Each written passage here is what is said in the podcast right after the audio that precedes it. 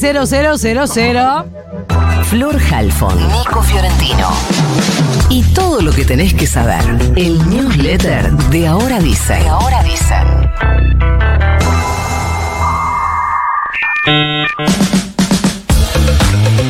Inundaciones y consecuencias por todas partes. Del temporal de ayer se inundó la Facultad de Derecho de la UBA, se cayó un techo de la estación San Juan de la línea C de subtes, hubo cancelación de vuelos. En La Plata la cosa se puso brava.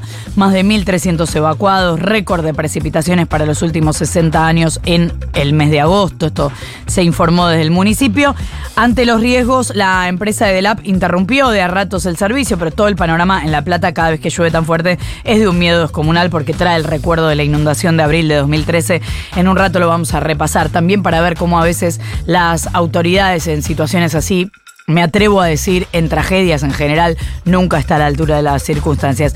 En este caso, la lluvia más fuerte no fue en cuatro horas como en aquella ocasión, sino en ocho. No fueron 300 mil, eh, milímetros de lluvia, sino 130, pero, insisto, fue el récord de mes de agosto para las últimas seis décadas.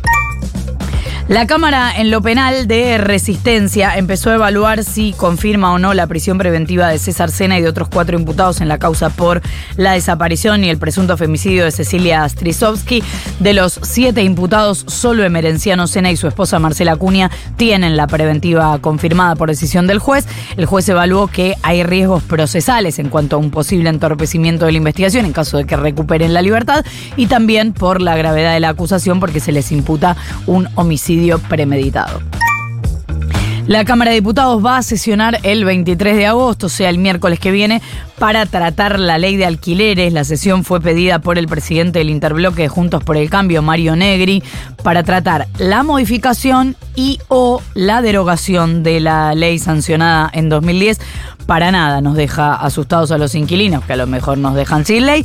Ya hay planes de movilización de inquilinos agrupados en contra de la derogación. La, no, la avisaste tarde.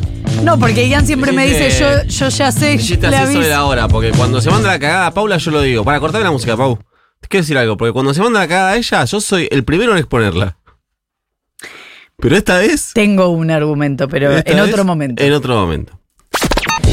El dólar blue, gracias Paulita. El dólar blue parece haber encontrado su techo después de la escalada que hizo post paso. Ayer bajó 20 mangos y cerró a 760 pesos, cuando el miércoles había cerrado a 780 tras llegar a ser comercializado en alguna parte de la, sobre todo a la tarde del miércoles, cerca de los 800 mangos.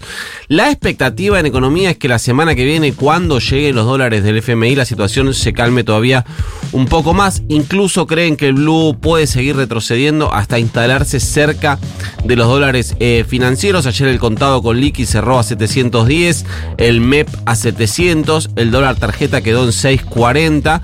Veremos si efectivamente con dólares frescos el central decide intervenir fuerte en los dólares financieros para eh, intentar hacer bajar al blue de esa manera.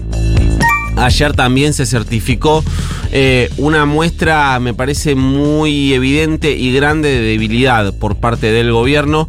Massa tenía acordada con las petroleras un aumento de combustible del 4,5 mensual, pero después de la victoria de Milei, las petroleras privadas, es decir, todas menos IPF, se abrieron de ese acuerdo y aumentaron todas sus productos eh, un 12,5 en promedio aproximadamente. ¿Qué hizo ayer el gobierno? Bueno, habilitó primero habilitó el mismo aumento para IPF, el 12,5, y después ensayó un intento de presentar esa escalada de precios de algo, de un precio muy clave. Eh, como es el de, los combustibles, como algo positivo. Entonces lo que se informó es que en realidad se cerró un acuerdo de congelamiento de precios hasta el 31 de octubre después de convalidar el 12,5% de aumento. Bastante todo eh, eh, raro, es decir que por lo menos el, ese 12,5 será el tope de aumento para al menos dos meses, septiembre y octubre. Después de octubre todo es. Todo lo que está cerrando es hasta octubre. Después de octubre lo que se viene es una incertidumbre total. ¿Y por qué digo que es un precio clave el de los combustibles? Bueno, porque todos los productos que consumimos, todo lo que comen, compran, visten, etcétera, se eh, transporta en vehículos que funcionan a combustible. Por lo que estos aumentos suelen convertirse rapidísimo en precio de góndola.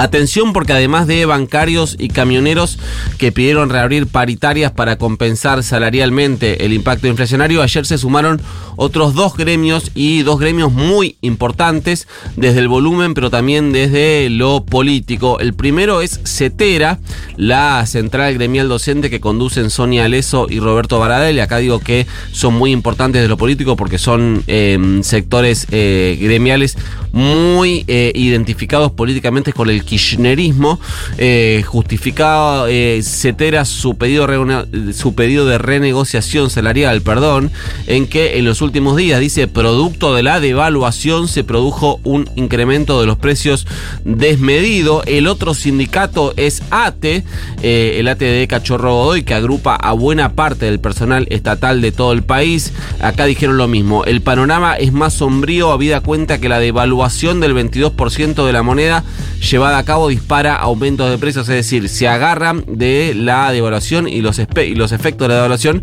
para pedir reapertura de paritarias. Ya lo, habíamos, lo contamos hace eh, segundos, pero ratifico. Recuerden que esto ya lo habían hecho camioneros y eh, bancarios.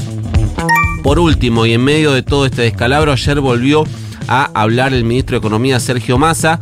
Dijo que los primeros cuatro días post paso, es decir, hasta ayer, se dedicaron a estabilizar la macroeconomía, incluidos los dólares financieros. Que los siguientes cuatro días, es decir, eh, creo que serían hoy, mañana, pasado y el lunes, eso incluye el domingo y el feriado del lunes, serán para estabilizar precios y en los cuatro restantes, es decir, del martes al viernes de la semana que viene, eh, van a ir por las compensaciones a quienes vieron afectados sus ingresos por la devaluación y el eh, posterior salto de precios, pero que primero necesita hacer lo anterior, es decir, para calcular la incidencia en los salarios del impacto inflacionario a partir de la devaluación, eh, primero necesita, necesita estabilizar la macro y estabilizar precios, eso dijo em, Massa, dijo que los anuncios respecto a ingresos no van a ir más allá de la próxima semana, la duda acá es cómo va a ser esa compensación, si para asalariados será solo para los sueldos más bajos vía suma fija o será para todos y todas.